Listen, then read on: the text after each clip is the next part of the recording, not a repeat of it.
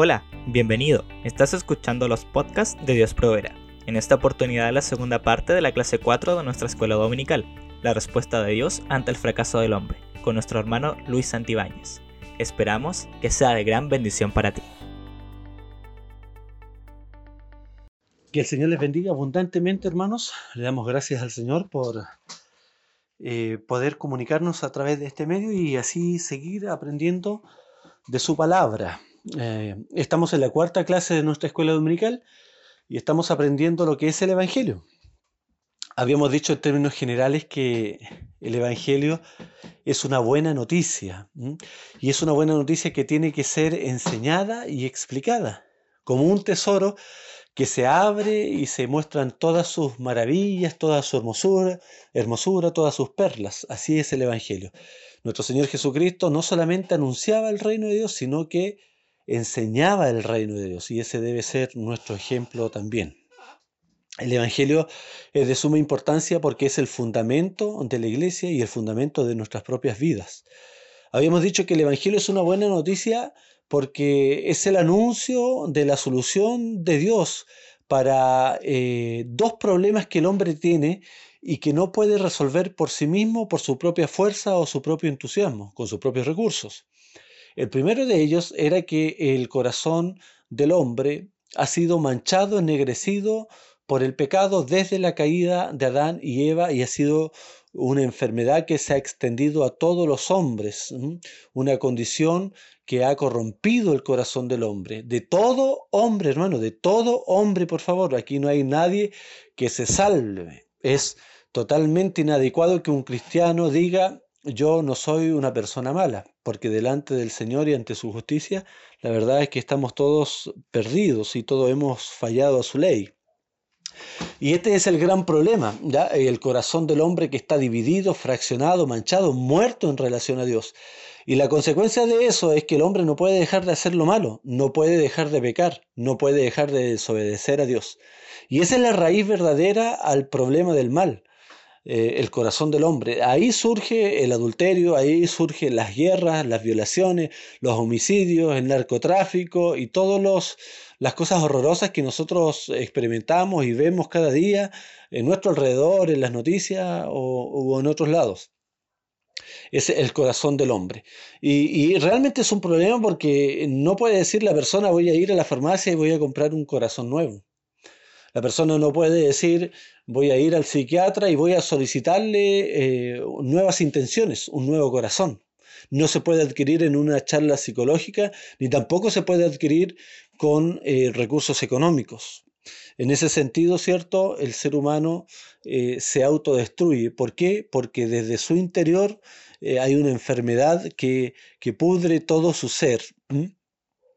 Pero el Señor, viendo eh, el camino de la autodestrucción por su corazón del hombre, ya desde el Antiguo Testamento, ah, eh, Antiguo Testamento, perdón, comienza a anunciar una salida a este problema. Y es que le daría un nuevo corazón, una nueva vida, un espíritu nuevo. Y pondré mis leyes dentro de ellos y me amarán y guardarán mis mandamientos, ¿cierto? Eh, esa era la profecía que se anunciaba. Esto es cumplido de acuerdo al libro hebreo que revisamos la semana pasada, es cumplido en nosotros los que creemos en Cristo. El Señor hace un milagro y nos da un nuevo corazón. Y de esa forma solamente cambian nuestros afectos, las intenciones y los anhelos y se vuelven al Señor. Y aunque hoy día nos equivocamos, sí, y nos equivocamos a veces bastante, hay algo que hace que no estemos tranquilos y cómodos con esta situación de pecado, porque el Señor ha implantado la simiente que es Cristo mismo en nuestra vida. Y como dice primera de Juan, no podemos practicar el pecado. Y cuando le fallamos al Señor tenemos que volver muy rápidamente porque nuestra alma no, no puede estar tranquila, nuestro corazón no tiene paz si está en enemistad con nuestro Señor. Solamente en Él encontramos gozo y felicidad. Y este nuevo corazón solamente lo puede hacer el Evangelio del Señor, hermanos. No hay ninguna otra opción de que el hombre pueda acceder a este beneficio fuera de Cristo, fuera del Evangelio. Por eso el apóstol Pablo dice en Romanos 1.16, no me avergüenzo del Evangelio porque es poder de Dios. No tiene poder, sino que es poder de Dios, es el poder eh, de Dios en la tierra para transformar al ser humano, para darle un nuevo corazón y para que así este hombre y esta mujer puedan ser salvos. Esto es muy importante, hermanos, porque hoy día muchos grupos de hermanos están olvidándose de cuál es el problema real eh, del ser humano y, es su corazón y se están enfocando en otras situaciones paliativas, eh, superficiales, temporales, pasajeras, que realmente no tratan ese problema del corazón del hombre. Entonces es ahí donde nosotros debemos saber y concentrar todo nuestro esfuerzo en la predicación del Evangelio porque es el único que es capaz de cambiar corazones y vidas. Ah, no, no, hay, no hay otra forma, no hay otra forma, hermano. Em, y debemos entender también de que el hombre no saca ganar nada, eh, todos los tesoros de esta vida, suplir sus necesidades económicas, ser sano de salud, pero pierde su alma en el infierno y, la va a perder si es que su corazón no es transformado, si es que no tiene un nuevo corazón. Y el Señor es quien hace eso, el Señor lo hace. No lo hace un acto religioso, ¿ya? no lo hace la asistencia al templo, no lo hace una oración, la repetición de una oración, lo hace el arrepentimiento y la creación por el poder del Espíritu Santo y del Evangelio, eh, la creación de un nuevo corazón. Pero el hombre también se enfrenta a un segundo problema y, es que el Señor tiene un carácter justo y santo infinito, demasiado elevado para que los hombres puedan acercarse a Dios por su propia justicia. Estamos separados de Dios, destituidos de su gloria, dice la palabra del Señor, por nuestro propio pecado, ¿cierto? Ah, y es imposible que ante un Dios santo y justo podamos venir y presentar nuestras propias obras. Usted puede sumar, hacer una sumatoria de todas las obras, de todos los hombres, en toda la historia, en toda la tierra, y van a seguir todas esas obras, seguir, siendo como trapo de inmundicia delante del Señor, algo sucio. Esto solamente se entiende, hermano, cuando comprendemos eh, lo infinito que es su carácter justo y santo. Entonces estamos destituidos de la gloria de Dios, de su presencia y de todo lo que Dios es. Eh, el ser humano está así. Eh, ¿Cómo lo hace? ¿Cómo lo hace el ser humano? Bueno, no tiene alternativas dentro de sus posibilidades. Hay algo aquí que es imposible, pero ya sabemos que lo que es imposible para el hombre, para Dios sí es posible.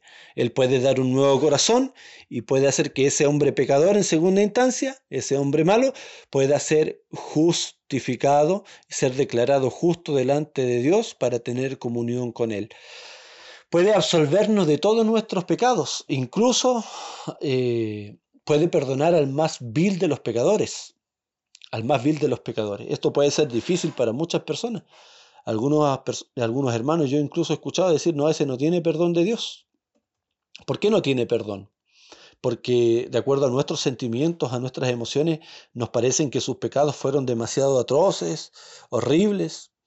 Puede ser, Puede ser que ese hombre haya cometido eh, pecados horribles, tremendamente ofensivos a Dios y a las personas, y que los efectos y el daño aún estén en, las familias que fueron afectadas y dañadas. Pero la verdad, hermanos, es que Dios puede perdonar a ese hombre y a esa mujer.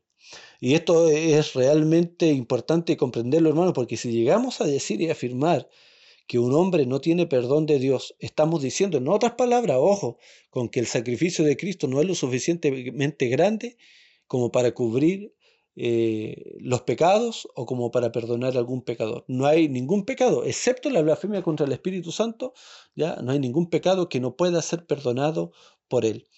¿Por qué lo hace el Señor? Lo hace por amor.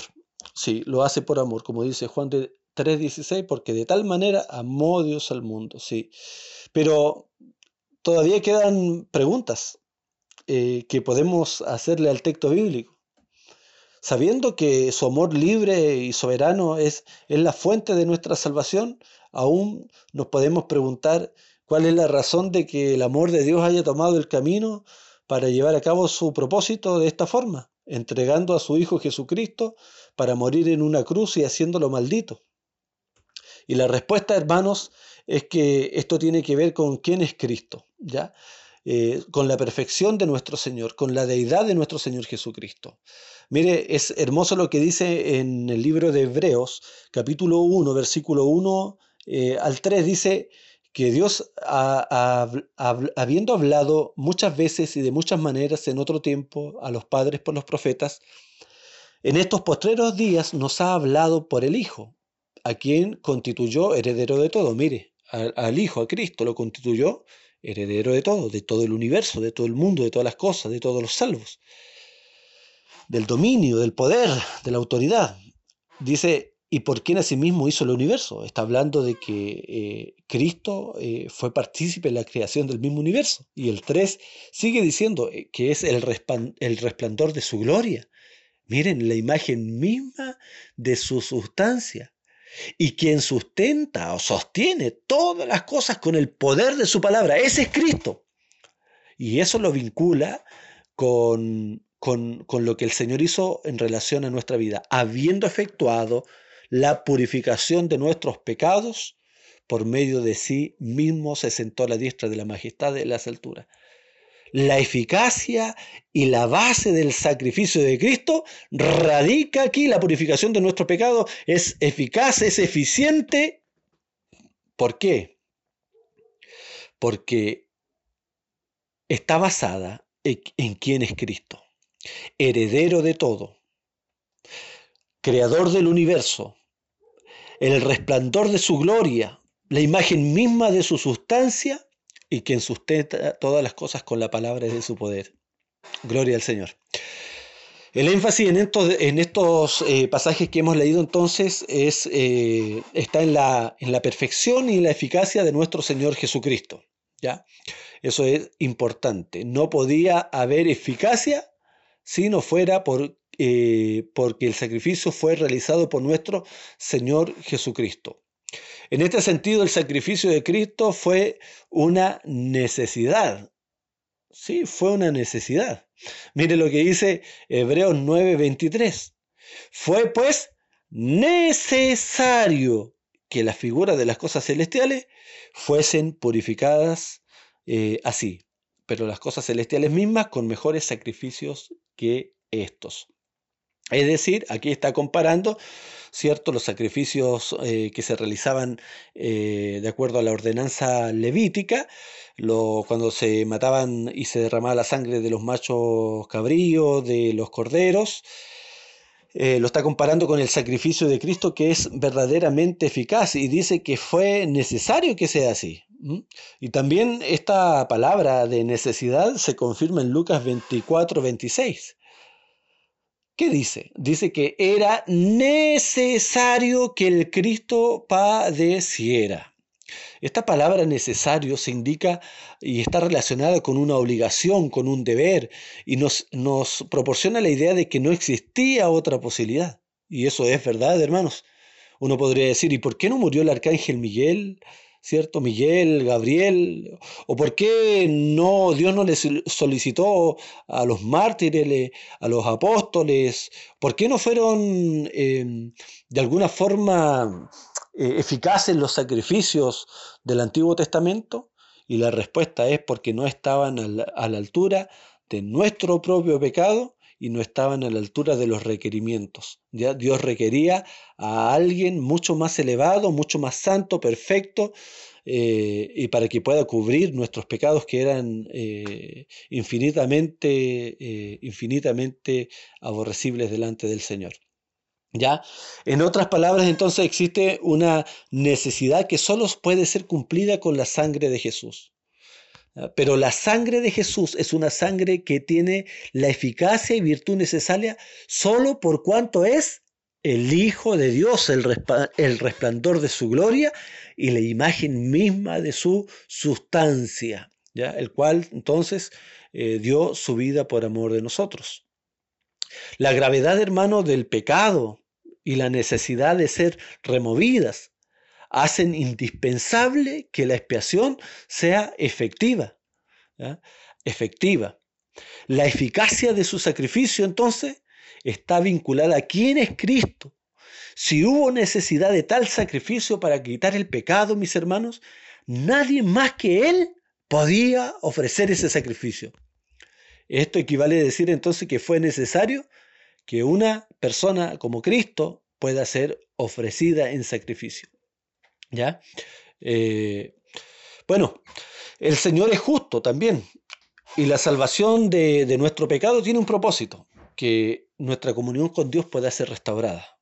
Y va a ser restaurada a medida que podamos ser declarados y justos delante del Señor. ¿ya? Entonces, la obra para redimir a pecadores debe ser compatible con el carácter justo y santo de Dios.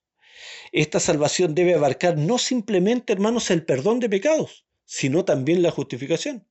Porque si Dios no, nos perdonara, pero sin declararnos justos, entonces, hermanos, Dios sería injusto y eso no puede ser. Dios no podría tener comunión ni perdonar a personas que están condenadas y culpables, sin un juicio y sin un castigo. Necesariamente entonces su sacrificio tiene que llevar consigo el castigo y el acto de justificación, ¿ya? de justificación. Eh, para nosotros que estábamos condenados y que éramos culpables. Y esta clase de justificación implica la necesidad, hermanos, de una justicia que sea adecuada a nuestra situación como pecadores. Porque sí, el Señor nos da gracia, hermanos, sí, nos da gracia. Pero una gracia que predomina sin la justicia es inconcebible, inconcebible para nuestro Dios. Dios no puede darnos de su gracia negando su propia justicia. Él necesita castigar el pecado. Entonces la pregunta que nos estamos haciendo es, ¿Qué tipo de justicia es equivalente eh, a la justificación de los pecadores? Y ahí es donde seguimos afirmando las respuestas que hemos intentado dar, que la única justicia que puede satisfacer eh, los requisitos de nuestra situación como pecadores y que puede cumplir las exigencias de una eh, justificación plena, hermanos, es la justicia de nuestro Señor Jesucristo. ¿Por qué? Porque Él en sí mismo tiene todas las perfecciones, la naturaleza divina, Él es inocente, perfecto, creador, eterno. ¿ya? E-, él está a la altura de, poder padecer por nosotros los pecadores. Él está a la altura. Y al ser castigado, la demanda de, justicia de parte de Dios queda satisfecha.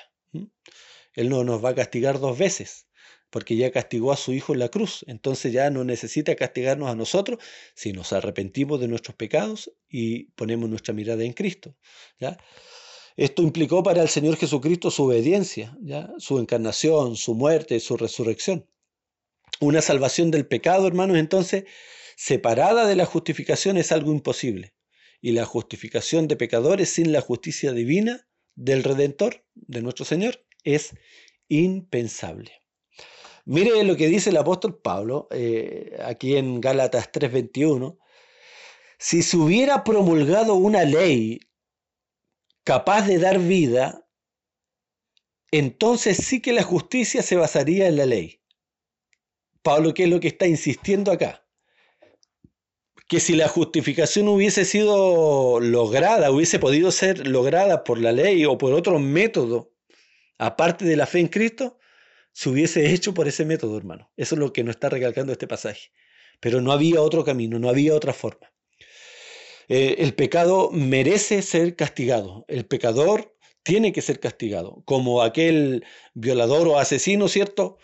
Que, que daña a las personas, necesita ser castigado, ir a prisión, porque el juez que lo deje libre sería injusto. Así el Señor debe castigar a los pecadores, es decir, a todos los hombres. Ya vimos que todos están bajo pecado.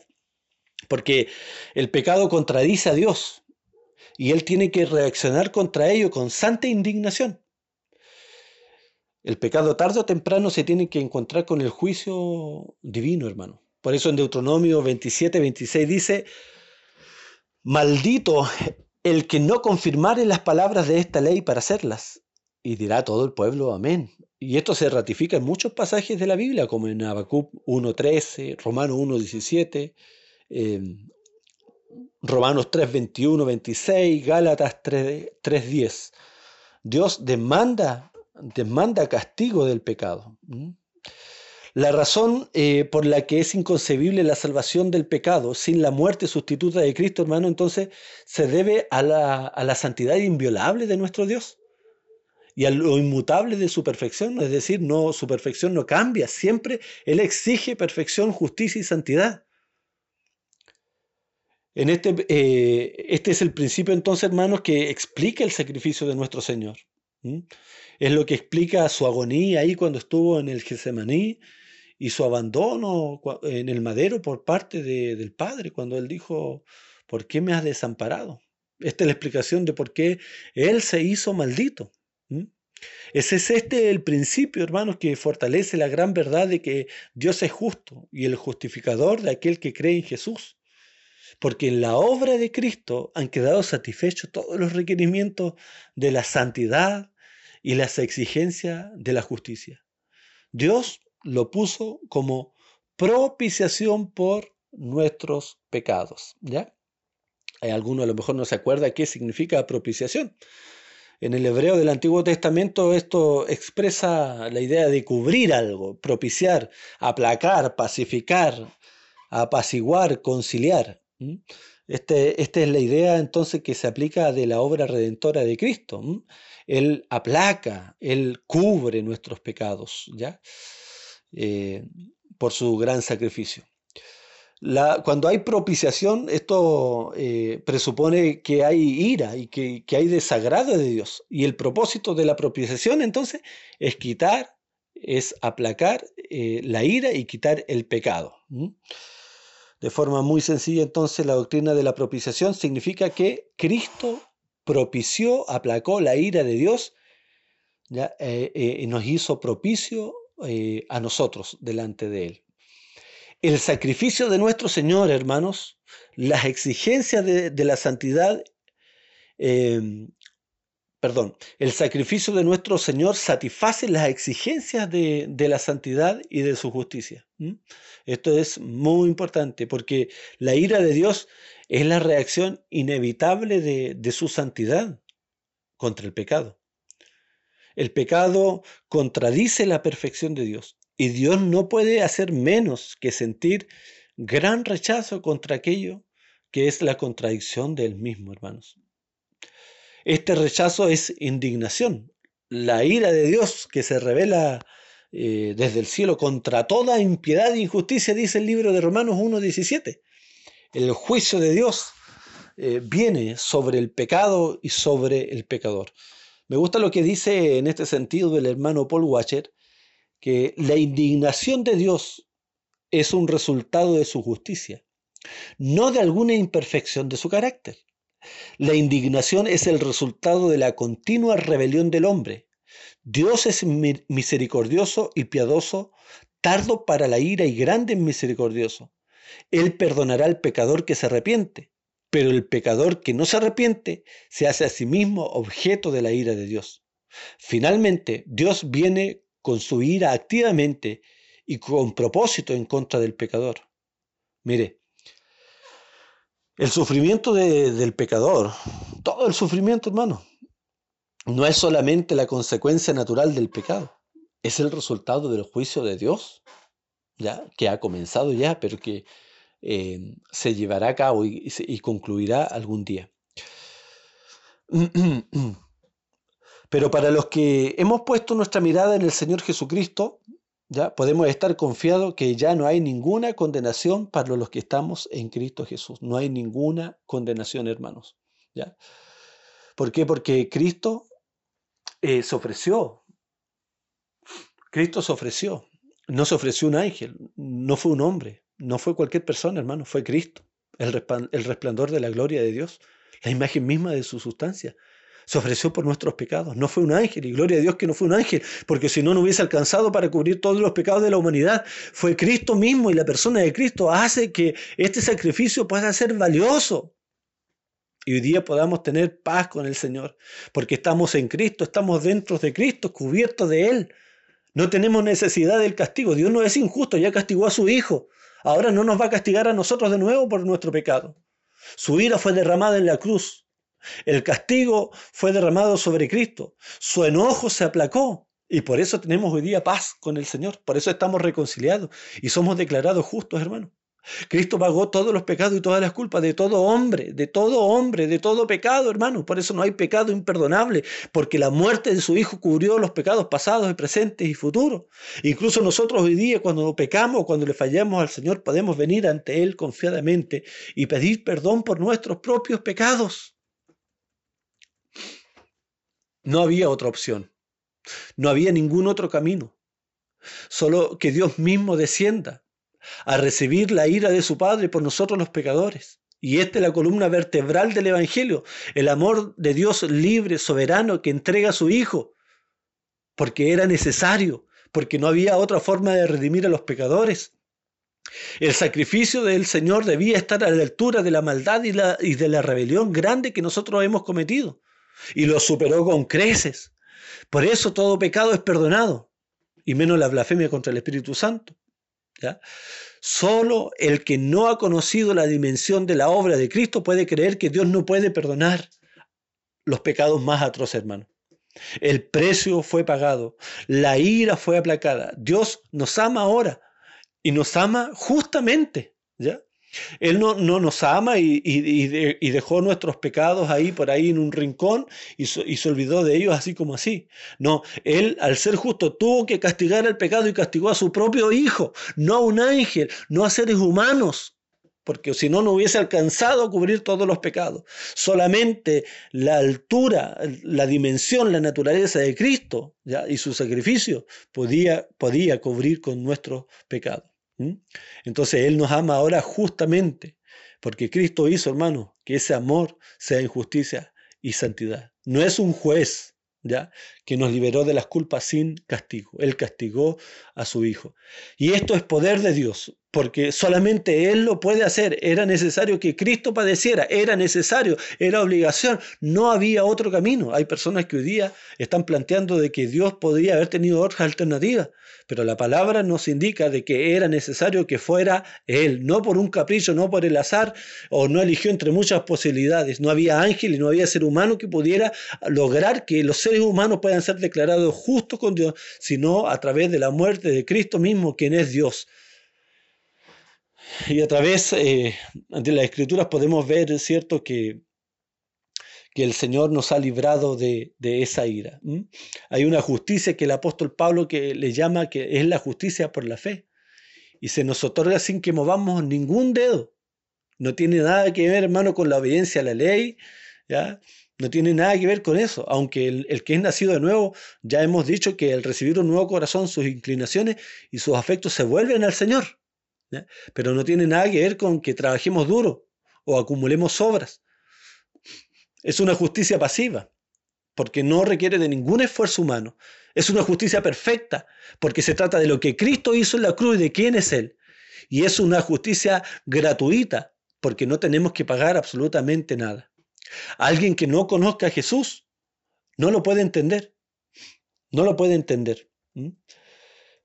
Y al no entenderlo, hermanos, vamos a ver que, la conciencia de estas personas siempre estarán golpeadas por los miedos, por la depresión, eh, porque solamente eh, mirando a Cristo y su sacrificio podemos obtener paz con, con Dios. Muchas personas al borde de la muerte comienzan a pensar en todo lo que no han hecho o en todo lo que han hecho y contando todas sus obras y diciéndole en ese último momento a Dios, dame otra oportunidad para enmendar mis errores. Esto habla del corazón del hombre que busca su propia justicia, ¿ya? Y nos habla de una conciencia que está tribulada, desesperada, que no tiene cura, no tiene cura, a no ser que se aferre a la gracia, ¿ya? A la gracia de nuestro Señor, que nos ofrece el perdón eh, libre de todo, de todo cargo, hermano. Y, qué maravilloso es esto. Este es el Evangelio. Es poder de Dios. Es poder de Dios. Hermanos, voy concluyendo esta carta diciendo y afirmando nuevamente que el Evangelio es poder de Dios. Y es una gran noticia. Porque usted no podría haber encontrado ya solución a su corazón y a su maldad. Hubiese seguido perdido, rechazando a Dios y odiándole, si Él no hubiese puesto en nosotros un nuevo corazón. Es poder de Dios porque eh, Cristo hizo posible con la dimensión de su sacrificio que nosotros los pecadores podamos ser perdonados. Si Él no hubiese muerto, hermano, no, no, habría esperanza. Imagine eso. Si, no, no, no iban a poder salvarnos los, los, ángeles. al hijo, a la hija, le digo a esta hora, eh, su padre, su madre no puede salvarlo. Le ama mucho su papito, su mamita, pero no puede salvarte. Usted ama mucho a su esposo, pero usted no puede salvarle. Eh, no hay nada que pueda salvar al ser humano, sino solamente la, el poder del Evangelio, que cambia corazones, y que al creer en Jesús podemos ser considerados como justos delante del Padre. Y al ser justos y santos en Cristo, no por nuestras obras, sino por lo que hizo Cristo, podemos ahora tener paz con nuestro Señor, ser amigos, estar reconciliados, estar serenos, tranquilos, hermano. En estos días de convulsión en el mundo, yo le hago un llamado a estar tranquilos, porque estamos reconciliados con nuestro Padre. Él nos protege amorosamente, no hay ningún segundo de nuestra vida que Él se olvide de nosotros. No hay ningún instante donde Él se descuide de nosotros, porque hemos sido reconciliados estamos en Cristo y podemos tener paz para con el Señor. Bendito sea el nombre de nuestro Señor hermano. Que el Señor les bendiga. Gracias por escucharnos. Recuerda que nos puedes encontrar en Facebook e Instagram como Iglesia Dios Proveerá. Nos vemos pronto.